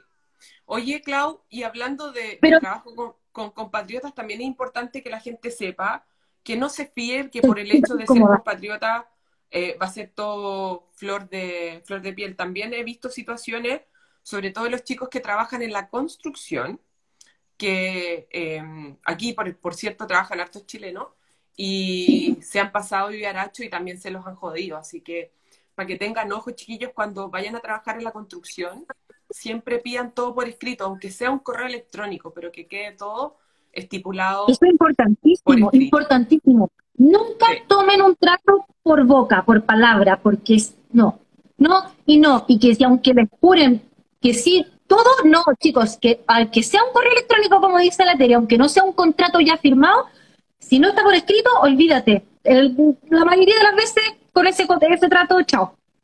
Sí. ¿Tú tenías más preguntas, Claudia? Eh, no, pero veamos si alguien, chicos, ya la última ronda porque nos pasamos de la hora. eh, que por en Instagram sí deja hasta dos horas, pero, pero para no hacerlo tan largo, no aburrirlo porque igual es tarde. Si tienen alguna última duda, así como específica sobre, o, no específica, general realmente. ¿Para la visa de estudiante es requisito fundamental tener título universitario? No, eso no, ni siquiera para la Work and Holiday. Para la Work and Holiday dos años de estudios, ya sea universitario o técnico, aprobado. No importa si no estás titulado, esto para la Work and Holiday. Y para la estudiante nada, no te piden nada porque justamente te estás yendo a estudiar. Sí, y en el caso de las personas que terminaron cuarto medio, yo les digo, chiquillos, es la mejor, la mejor edad para que se puedan venir porque acá estudian dos años una ocupación o una carrera que está en demanda y les puede ir increíble. O sea, aquí no es tan importante ir a la universidad ni es tan importante tu título. Aquí lo más importante es tu ocupación, tu experiencia. Y si no tienen experiencia, vengan a hacerla aquí. Así que si estás, eh, porque las personas que ya estudiamos algo, una carrera en Chile, probablemente si no la podemos ejercer acá nos sentimos un poco frustrados. Me, incluyo en algún momento. Eh, aquí pregunta eh, Juliana si es necesario contratar eh, los servicios de un agente de estudio para una visa. Eh, depende de tu perfil, Juliana, pero generalmente los agentes tenemos ya un agreement o un convenio con la universidad, el instituto, el colegio inglés, y ellos a nosotros nos pagan una comisión. Entonces, si a mí me piden cosas extra que no está dentro de ese servicio, obviamente yo sí cobro mis horas porque yo no hago solo la visa, o sea, hago muchas más cosas. Entonces, eh, no es necesario. Para un programa de proceso migratorio, sí, y yo aconsejo que sea un abogado migratorio. Eh, te preguntan a ti, Claudia, la Jesús, ¿cuál es, fue el lugar donde más ganaste plata? Perdona, se me cortó un poco. ¿Cuál fue el lugar donde más ganaste dinero? Yo personalmente en la Roadhouse, que es como una estación de servicio, tipo una Pronto Copé, que está así en un pueblito chico o en medio de la carretera, en medio de la nada. La Roadhouse son lugares como de comida rápida, al paso, para ir a comprar snack, tomarse un café, con un cigarro, algo así, y echar gasolina, ese es el principal negocio, la gasolina. Yo ahí ganaba 34 dólares la hora en la cocina, haciendo papa frita, hamburguesa, salchicha y nada que tuviera que tener conocimiento de cocina así de la cantidad de, dinero que varía entre trabajar en la ciudad y trabajar en medio de la nada. Por eso para mí, que mi principal foco también era ganar dinero rápido, no me iba a ir a meter a una ciudad grande donde hay tanto exceso de trabajadores que obviamente el sueldo baja. Oferta y demanda. Nadie se quiere ir al campo ni al desierto, por lo tanto los sueldos suben. Sí. Sí, oye, hay un amigo dijo, güey, loco, lean las páginas, preguntan cosas que ya están en las páginas oficiales, es cierto, pero yo tengo tanta paciencia y les respondo a todos. Chiquillos, si tienen la posibilidad de venir con paciencia Holiday, claro, si tienen la posibilidad de venir con Working Holiday estudiantes, no, no tienen, si cumplen los requisitos de la Working Holiday, o sea, estaría como ese, ese reel que está así ahora, ta, ta, ta, ta, ta, ta, ta, obvio, con la Working Holiday. No, pero tampoco hay preguntas tontas, tampoco se lo tomen así como, no, no, no, no, no. Eh, de hecho, justamente estamos haciendo esto por lo mismo, para personas que, que no tienen ni siquiera una idea todavía de qué es lo que es irse o como estudiante o como work and holiday, para que se saquen esas preguntas, pero la respuesta general es que la mayoría de la información ya está en Internet, por eso es que nosotros queremos ir un poquito más al detalle de cosas que no están en Internet. De hecho, aquí tengo otro dato, porque en Chile tenemos una cosa muy cultural de que hay que estudiar en la universidad. Tú desde que tienes cinco años ya te están preguntando qué quieres ser cuando grande, qué vas a estudiar. Porque aquí como que es, inaceptable estudiar en la universidad. Algo que culturalmente en Australia me parecería que es al contrario. En Australia no está esa idea de que hay que estudiar en la universidad, pero para yo mm. creo no haber conocido a ningún australiano universitario, porque ya está tan bien eh, equiparado el profesional que el, el, ¿cómo se, el, oficio, oficio profesión, que, no es necesario ser, que no es necesario ser ingeniero, abogado, porque igual te va a ir bien trabajando de obrero. Entonces, eh, muchas personas me dicen como, ya, pero ¿qué puedo estudiar yo para irme con un estudio Australia que me sea útil? Y lo que yo les diría es que estudien oficios, no, no al revés, sí, pues, oficios, no profesiones, que estudien cosas como manejar un tractor, en Chile Eso es una carrera corta. Hay cursos de forklift, que son la, la horquilla, creo que se llama, la que sube un, los Son dos o tres días de curso y con eso ya tu, tu, nivel no te van a poder pagar siquiera el mínimo, porque estás un nivel más arriba. Eso también está bien detallado en la página de Fair Work. Eh, qué conocimientos tienes y qué tipo de empleo tú vas a desarrollar dentro de esa empresa. Si tienes un cursito de forklift, ya no te pagan el mínimo, te pagan más porque tienes la licencia de conductor de la agrohorquilla y tu trabajo va a ser harto más fácil que estar sacando la fruta el campo, vas a estar sentado manejando, moviendo palet y vas a ganar más dinero. Eh, lo mismo los tractores de campo, yo conocí, yo tuve una pareja, era alemán eso sí, pero él allá había sacado el curso de manejar el tractor de cosecha también ganaba como 30 dólares la hora, estaba la temporada completa, le daban en la casa, la comida, todo. Tenía que aguantarte tres meses manejando los tractores que son hasta automáticos. Tú apretabas el botón y te quedabas sentado. No hacía nada, estaba viendo series de Netflix, pero como tenía la licencia, podía trabajar de eso, un curso que le tomó una semana y ganaba 30 dólares la hora. Entonces, lo mismo, si son carpinteros, si son pintores, si son, eh, loco, cualquier profesión, piens, perdón, oficio, piensen en oficio, carpinter, cosas que usen las manos son sumamente bien pagadas. Sí. sí y escasa, eh, hay mucho trabajo en eso. Sí, anteriormente se me pasó la pregunta, preguntó si yo conocía a alguien que había homologado para profesor. Yo invité a una persona que ya homologó, pero lamentablemente le dio un poquito de vergüenza aparecer en el live y no he podido volver a hablar con ella para preguntarle cómo hizo su proceso de homologación. Eh, no sé si ofrecerle, pagarle la hora para que nos cuenten, porque a lo mejor puede ser eso y yo no lo estoy haciendo. La Claudia no me cobró nada por hacer este live y cuando a mí me invitan yo tampoco cobro. a lo mejor eso. ¿Ya? Pero no conozco a nadie todavía, apenas sepa, ya sabes que lo voy a, publicar. Yo sé que me siguen muchos profesores, sobre todo los profesores de inglés que me siguen en esta cuenta, gracias. Em, la siguiente pregunta dice, ¿qué trabajo en donde haya contacto con animales y cómo la paga? Les cuento que para trabajar o estudiar algo relacionado con eh, zookeeper, que sería como el cuidador en el zoológico, eh, generalmente para estudiar eso es un certificado en, sol, sería? en zoología, creo que es. Em, es un poco difícil, ¿por qué? De hecho, yo pensé estudiarlo porque a mí me gustan también mucho los animales y tengo aquí al lado de mi casa, Claudia, el, ¿Mm? Hillsville eh, Sanctuary, que es el santuario donde hay koalas, eh, canguros, eh, kidnas, wombats, emus, hay todos los animales acá. Entonces, es que la Tere vive como en el bosque, o sea, vive como cerca de Melbourne, pero igual vive en un valle. Sí, en el valle de Yarra, en Yarra Valley. Entonces, solo le dan permiso a algunos tipos de estudios a personas que son residentes, porque ¿qué pasa? Los animales también tienen emociones y tienen sentimientos. Y si eh, le dan permiso de estudio a estudiantes internacionales, esos animalitos van a sufrir depresión, porque las personas que los cuidan, ellos tienen un, tienen un, apego súper grande. Entonces, las personas que trabajan cuidando animales, eh, acá generalmente los que estudian y trabajan y ejercen, han estudiado acá y son ya residentes. Sí puedes trabajar cuidando perritos y cualquier tipo de mascota con una aplicación que se llama PatMao y hay un montón más en donde tú es como si fuera un Uber, pero de cuidar perritos o pet sitter.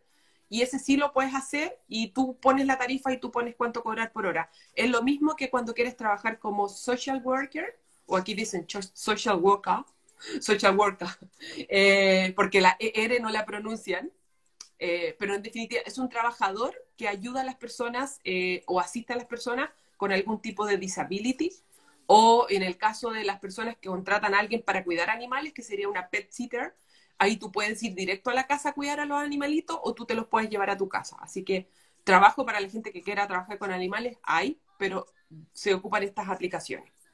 La siguiente pregunta. Mm, tiene que ver con la Cami. Dice, ¿la licencia de conducción de grúa es mejor sacarla en Chile o en Australia? En Australia, obvio.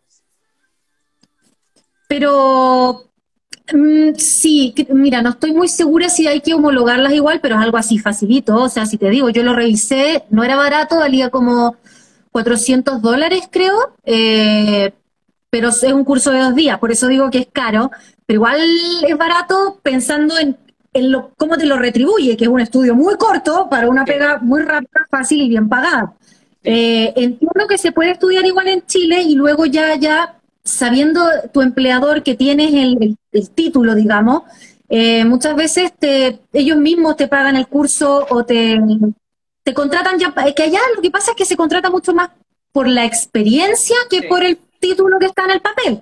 O sea, si tú no tienes ningún título de, de, ninguna cosa, pero eres una máquina haciendo tal trabajo, tienes mil millones de posibilidades más de conseguir ese trabajo que teniendo solo el papel. Allá, como les digo, eso de que, hay que la universidad, no, olvídense, esa es una mentalidad muy, muy latinoamericana. muy latinoamericana, sí. Sí. Eh, Clau, nos preguntan, ¿vale la pena estudiar yoga en Gold Coast? Eh, la verdad es que estudiar yoga acá no es una ocupación en demanda. Si a ti te, te gusta, te apasiona, la verdad es que lo puedes estudiar donde quiera. Aquí hay centros de yoga en todos lados. Yo aquí cerca de mi casa tengo uno y tengo que pagar cada vez que voy a clase, eh, creo que son 35 dólares la hora y somos máximo 8 personas en la sala.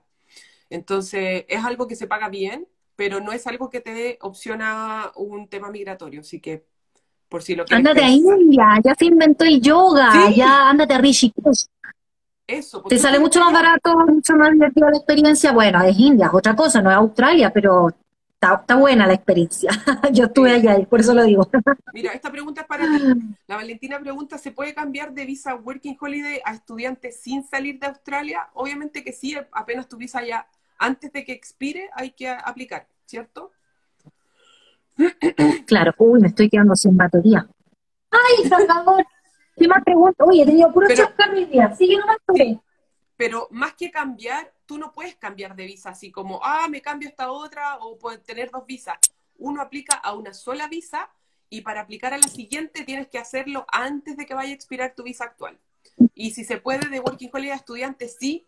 Y de estudiante a Working Holiday, la primera siempre y cuando estés fuera de Australia y, la segunda las vas a poder hacer acá. Em, ¿Qué más? Dicen acá consejos para hacer un CV. Uy, está en mi perfil toda esa información. También la respondí hace mucho tiempo. Mira, aquí preguntan, hola, ¿se puede estudiar un curso de Yo le quiero dar un consejo. Dale. Que, que los... Ah, concha. Oye, no, que yo hoy día... Ya, qué desastre. Esto no está saliendo como lo planeado. No, muéstrenle a la gente esto que les va a encantar cuando estén acá no se le ocurre comerlo cucharado, es asqueroso. Eh, es para comérselo con el pan, es súper rico si lo cocinas, a mí me encanta, pero no para comérselo a cucharas, no caigan en ese engaño que les dicen, pruébalo en la Nutella australiana. Oye, sáquenme una foto. Ah, Ay, ¿cómo un screenshot. yo lo ocupo para cocinar carne y queda súper rico el, el guayú. Vaya, cuánta elegancia. Oye, respecto al currículum, también yo he visto peanut butter. Es muy típico. Sí. Eh, quería decir dos cosas. Que eso, Milo, oye, ¿sabían que el Milo es australiano y se dice Milo? Milo, australiana. Sí, sí, es algo que nunca me imaginé que fuera de allá. De las pocas cosas que tiene tradicionales del país. sí, por eso los tenía acá. Eh, Pregunta Alfonso, sí, se puede estudiar, pero lo mismo, si es para un proceso migratorio probablemente te va a costar un poquito más. Cuéntanos eh, el consejo que les quieres dar, Clau, y voy a ir cerrando porque ya eh, nos queda poquito tiempo.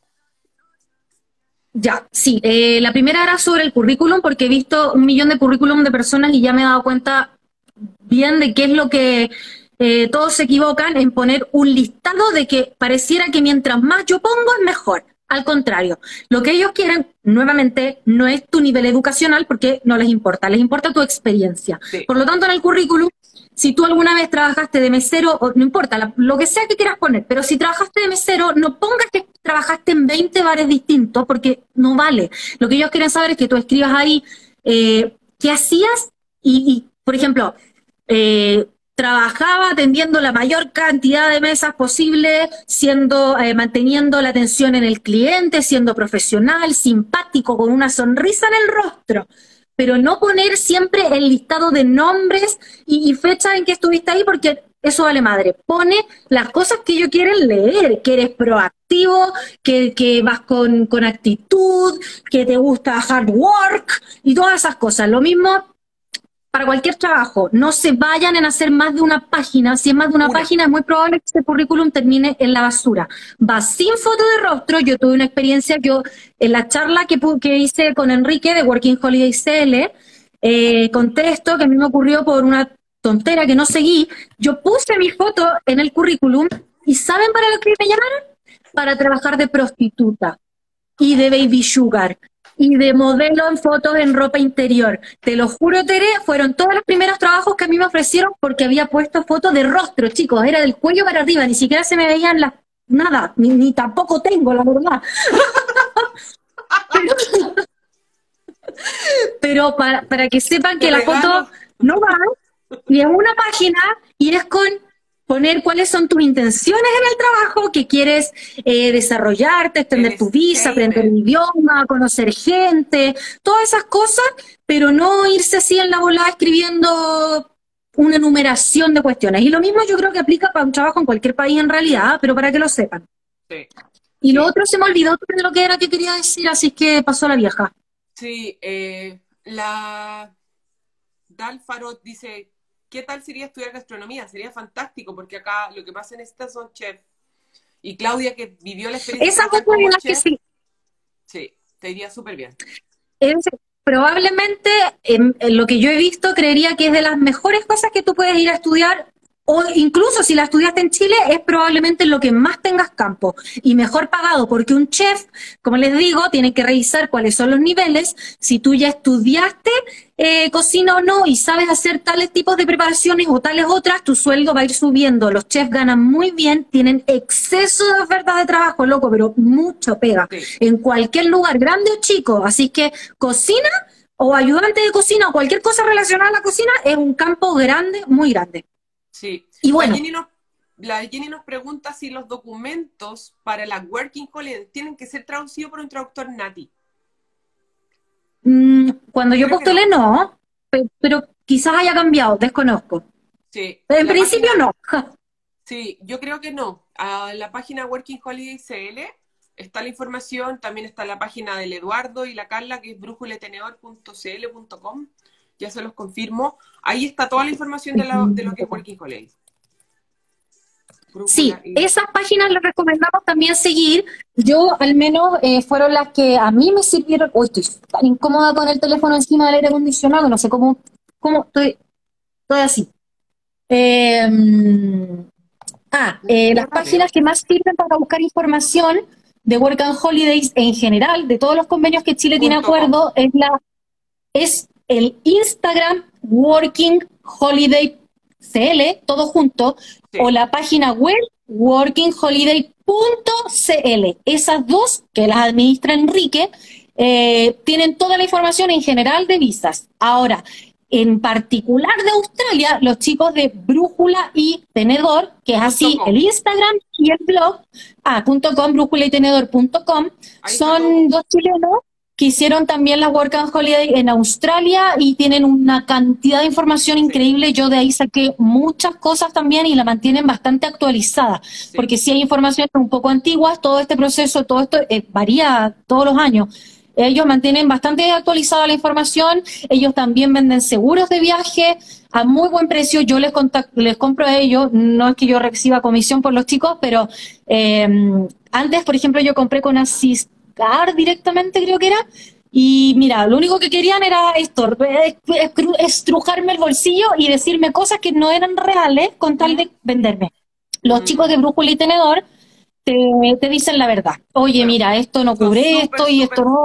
Claro, sinceros. Son súper sinceros y como ellos pueden jugar con el porcentaje de comisión propia, te pueden dejar precios mucho más baratos que, que las grandes agencias. Y responden súper bien. Yo tengo muy buena experiencia con la Carla y el Edu, así que personalmente los recomiendo, ¿eh? Sí, aquí dice el Felipe... Y súper tela, que responden, ellos tienen paciencia en responder cosas. Sí, la embarran. Y también tienen un grupo en, en Instagram, perdón, un grupo en, el, en Facebook. Facebook. Ya, estoy anciana. un grupo de Facebook. Pero ese grupo es de Levandro. Bueno, también, ahí hay otro. Sí, grupo de Facebook también. Pero hay harto grupo. Sí. Ah, bueno, pero el grupo principal de Facebook, que es una excelentísima fuente para encontrar información muy actualizada, es el grupo de Facebook que se llama, creo que Work, Work and Holiday Chile.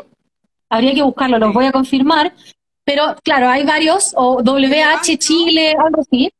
Y Evandro también vende seguros de viaje y se, también sumamente honesto. Sí, ya, voy o no voy. Sí, esas tres personas les recomendamos para quienes necesiten datos de seguro y de todo. Sí, los tres chiquillos son todos super pila. Eh, Dije super pila, eso es de muy colombiano. super pila, mija. Eh, aquí me mira, esta pregunta está buena. Hacen, eh, dicen, ¿cuánto tiempo dura la bridging se escribe bridging como puente, no bridging, bridging brisa A y B, y en qué caso se puede aplicar a ella. Lo mejor que hagas es buscar un agente, un abogado migratorio, porque eso es temas migratorios. Y, el tiempo lo determina inmigración. No, nosotros no podemos decirte un mes, dos meses, tres meses, porque no depende de nosotros, sino que depende netamente de migración, y ellos tienen las razones por las cuales tenerte en una o en otra visa. Mm, eh, yo tuve Bridging B, esa es la visa que te dan cuando saltas de una visa a la otra y estás esperando que te la aprueben. Yo, por ejemplo, cuando postulé a mi visa de tercer año y estaba todavía en el segundo, hubo como tres meses que se demoraron en aprobarme la tercera visa. Entonces ahí tú pasas a estar en visa Bridging B. Sí. Como la de, de un salto. Ahí puede ser hasta un año. Yo conozco gente que lleva más de un año en bridging y no pasa nada, porque es como una visa de, puente entre una y otra, mientras que ellos mismos se demoran en aprobarla. No es que sea una visa a la que tú postulas, que sí es la A, pero ahí ya nos metemos en otras visas que yo no manejo. No nos vamos a meter en eso. Lo único que yo les puedo decir que si están en una bridging visa A, que puede ser estudiante, working holiday, cualquiera sea, y por alguna emergencia necesitan salir del país, tienen que aplicar una bridging visa B que es la visa que te permite viajar. Y esa visa te permite salir y entrar mientras tu visa se está revisando. Eso sí. Eh, aquí dicen es muy complicado obtener la Working Holiday. Es, yo no puedo decir que es fácil porque yo no la obtuve, pero sí les puedo decir que no necesitan a un agente ni necesitan pagarle a alguien. Si tú realmente tienes un inglés básico, vas a poder entender la aplicación de la página en inmigración. Y la guía está Pero si estás en español, es más fácil. La, está la guía. No. es súper fácil, no se te ocurra pagarle a nadie, no, tú te metes, buscas los requisitos, ya tienes tu título universitario, por lo tanto cumples con ese los estudios, no se te ocurra pagarle a nadie porque es sumamente fácil que lo hagas tú por tu cuenta leyendo los pocos consejos que están escritos en internet que son muy sencillos, así que no, no le pagues a nadie. Claro, pero también hay gente es importante destacar que también hay gente que no quiere hacer nada y esa gente que no quiere hacer nada tiene que pagar porque alguien le haga algo. Ya, sí, ok, vale. Pero ah, es como plato tirado. Sí, obvio, pues si hay gente que no quiere hacer nada, tampoco le podemos dar todo en bandeja. Sí, sí, es verdad, verdad. Por eso. Si, eh, aquí preguntan hasta cuándo se podrá trabajar 40 horas con visa estudiante. En verdad son las horas que tu empleador te dé y se quedó en revisión hasta abril. ¿En qué fecha? No dijo el gobierno, solo dijeron hasta abril. Así que si alguna agencia le está diciendo, vénganse a estudiar porque tienen permiso de trabajo full time, eso no es realmente así. Lo que pasa es que para las personas que están acá y los que han llegado en este último tiempo, tienen permiso para poder trabajar full time hasta que el gobierno lo decida. No es que sea una condición de tu visa de estudiante. Y lo otro, que algo súper importante, cuando tu curso va a empezar, antes tú tenías que esperar hasta que tu curso empezara, si llegabas un mes antes o dos meses antes, porque puede pasar que te aprueben la visa uno o dos meses antes y te puedas venir antes. Ahora la hazaña es encontrar el pasaje para llegar. Entonces, si llegas antes, no puedes trabajar hasta que tu curso no empiece. Esa condición o esa restricción también se levantó y ahora la gente también puede trabajar antes. Entonces, están tomando muchas agencias ventaja de esta información y ocupándola como sell point para, para decir, no, vean la visa estudiante, oye, lean bien las instrucciones y vean siempre lo que dice la página del gobierno, que es la información que yo también siempre ocupo para, para darle información. Pero eso en algún momento se va a acabar y ustedes tienen que venir con los fondos suficientes para poder subsistir el tiempo que va a durar la estadía de eh, tanto estudio como las vacaciones que están incluidas. Eh, Mira, qué buena info, no tenía idea. Qué bueno saberlo. Es que ya lo vi, pero obviamente yo no puedo andar publicando la publicidad de otras empresas porque obviamente le estaría haciendo un favor en ponerlas. Entonces lo que yo les digo, ojo, he visto esto, no, no es que lo tomen ni a bien ni a mal, sino que guíense siempre por fuente oficial. Sí. Claro. Y la última pregunta. Mm. Eh, a ver, ¿qué ciudad? A ver, tenemos dos últimas ahí. ¿Qué ciudad recomiendan para estudiar que te dé más oportunidades de PR? PR es Permanent Residency, ¿cierto? Como quedarse permanentemente. Sí. Y la otra, ¿qué tal el rubro de barbería? ¿Habrá que dar alguna certificación? Eh, mira, no sé ni responder ninguna de las dos. ¿Y esta que te puse Barbería. ¿Hasta cuándo se podrá trabajar? No, pues, ¿cuál otra? Dice, ¿has trabajado FIFO en Australia? ¿Y qué tan difícil puede ser trabajar en eso? Ya, esta está buena, porque ¿qué es FIFO? FIFO, en, eh, fly in, fly out, que es volar hacia dentro, volar hacia afuera. Este es el término que se utiliza para la gente que trabaja en minería, que es un campísimo muy bien pagado, pero no está cerca de Sydney, no está cerca de Melbourne, no está cerca de las ciudades populares, sino que están las mineras más eh, cerca de Perth, que es el estado oeste del país, donde los latinos en general no quieren ir mucho porque dicen, no, es que esa ciudad está eh, muy lejos es lejos, es una ciudad moderna desarrollada. Personalmente, a mí es la ciudad que más me gustó. No es un pueblo bajo el polvo como te hacen creer, porque dicen, ah, Perth, allá viven los mineros. Es como lo que más se repite, porque justamente hay mucha gente que se va a trabajar a Perth para trabajar en FIFO, Fly In, Fly Out, desde Perth hacia las mineras. Para trabajar en minería, eh, requisito, no, solo que eh, examen de droga te hacen constantemente, así que es como lo que más le mm, a los backpackers porque están fumándose unas cositas y, quedan sin el trabajo. Esas cositas que dan risa. Eh, entonces, claro, tienes que estar limpio, pero más que eso no te hacen más, más más testeos de ni, una cosa. Simplemente general es eh, ir a limpiar habitaciones de los mineros, eh, limpiar los casinos de comida, pero son trabajos igual que las mineras acá en Chile, que te vas a trabajar dos semanas a la mina y luego, o, diez días, no sé bien los horarios varían según la mina, te, pagan un vuelo de, de, la ciudad a la mina, te dan el hospedaje, todo incluido, y tú allá trabajas de corrido dos semanas y luego tienes diez días libres en la ciudad para hacer lo que quieras. Entonces tiene que estar de base en Perth, te pagan un sueldo mínimo muy por encima del mínimo legal, eh, porque es un trabajo lejano, remoto, claro, también hay, como les digo, en Fair Work sale las condiciones de si que trabajas remoto, también te dan muchos eh, adicionales y te dan uniforme, todo, todo súper bien. Conozco gente que trabaja en los casinos, en limpieza, hay otros que incluso, como les digo, han tomado los cursos de maquinaria, terminan operando maquinarias que son unos monstruos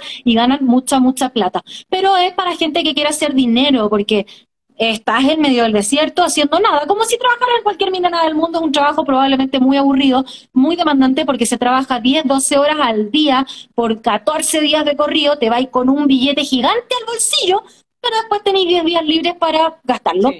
Así que yo sí lo súper recomiendo si es que tu intención es hacer buena plata. Sí, yo la próxima semana tengo invitada a una chilena que es ingeniera en minas y nos va a contar su experiencia desde Nueva Zelanda. Ella trabaja siete días en la mina y ella tiene otros siete días libres en la Dani. Así que ahí les voy a contar después cómo funciona el tema minero, tan no tan solo para los hombres, ¿eh? yo creo que las mujeres también. Ah, mujeres, no, yo nunca hablé de hombres, que esto que claro, es, 50% cada uno, no. La misma, el mismo es la misma posibilidad, la misma plata, no, no está esto de que la mujer gana menos, no, no, no. Sí, exactamente. Claudia, cerrando ya, eh, bueno, primero darte las gracias por eh, eh, esta distendida conversación, que lo pasamos muy bien y, espero haber aclarado todas las dudas. Nos hicieron muchas preguntas que no pudimos responder, son preguntas básicas que ya están respondidas en mi Instagram y también en de la Claudia, y las que no, las vayan a ver. Todo lo que es Working Holiday, estas tres páginas que les dimos, voy a dejar guardado el live ahora porque el de la Fran no lo pude subir lo tengo guardado en mi teléfono, creo que voy a tener que hacer un canal de YouTube para poder subir los, los lives que no pude, o, subir quizás todos los lives a YouTube también, para que la gente los pueda ver cuando, cuando quiera. Porque también hay gente que no tiene Instagram, y probablemente consuma YouTube. Así que pensé hacer eso. Gracias. Sí, yo eh, también lo dejo grabado en mi perfil. Súper para que todos puedan responderse estas dudas cuando las tengan. Eh, genial, muchas gracias de todas formas por, por hacer esta conversación. Salían hartas dudas frecuentes, creo que igual respondimos varias. Y hablar de experiencias personales que también son cosas que es más difícil encontrar que los requisitos y esas cosas, sino como de la parte de, experiencia, que al final es lo que, más deja, o lo más, información más relevante, creería yo. Para mí lo para, saber qué es lo que esperar. El tema de la experiencia no está escrito en un blog y, y, la gente que, y todo mi respeto para la gente que tiene blog, porque es mucho tiempo, nadie te lo paga, y si en algún momento deciden poner publicidad en el blog, a mí me carga ver blogs en donde están llenos de publicidad, o sea, por mí, pero entiendo que también esa es la forma de poder sustentar el costo de mantener el hosting, pagar el website y toda la cuestión. Eh, yo pronto voy a tener mi página web, ahora me dejaron listo mi identidad visual, estoy trabajando con una chica, así que ya tengo el logo, eh, ahora estamos en todo eso, ya después les voy a contar cómo va, así que Ahí después todo lo que me pregunten va a estar, vayan directo a verlo en mi sitio web, ahí va a estar. Es algo que me demoraba hacer porque lo quería hacer con tiempo, tranquila y sin ningún apuro. Así que... Y hacerlo bien, como todo lo que tú haces. como todo lo que yo hago con mucha dedicación también. Así que muchas gracias a las personas que se quedaron hasta esta hora conectados. Eh, voy a dejarlo grabado el tiro para no perder esta para no información. Eh, working Holiday y visa estudiante, ambos son posibles, tienen que revisar los requisitos y cualquier duda estaremos respondiendo apenas podamos. Las preguntas, vaya, ojalá que las hayan dejado después también los que vengan eh, en los comentarios, no en mensaje directo, porque no nos da tiempo para responder todo. Muchas gracias. Un besito. gracias, chicos. Gracias, Tere. Estamos hablando. Bye.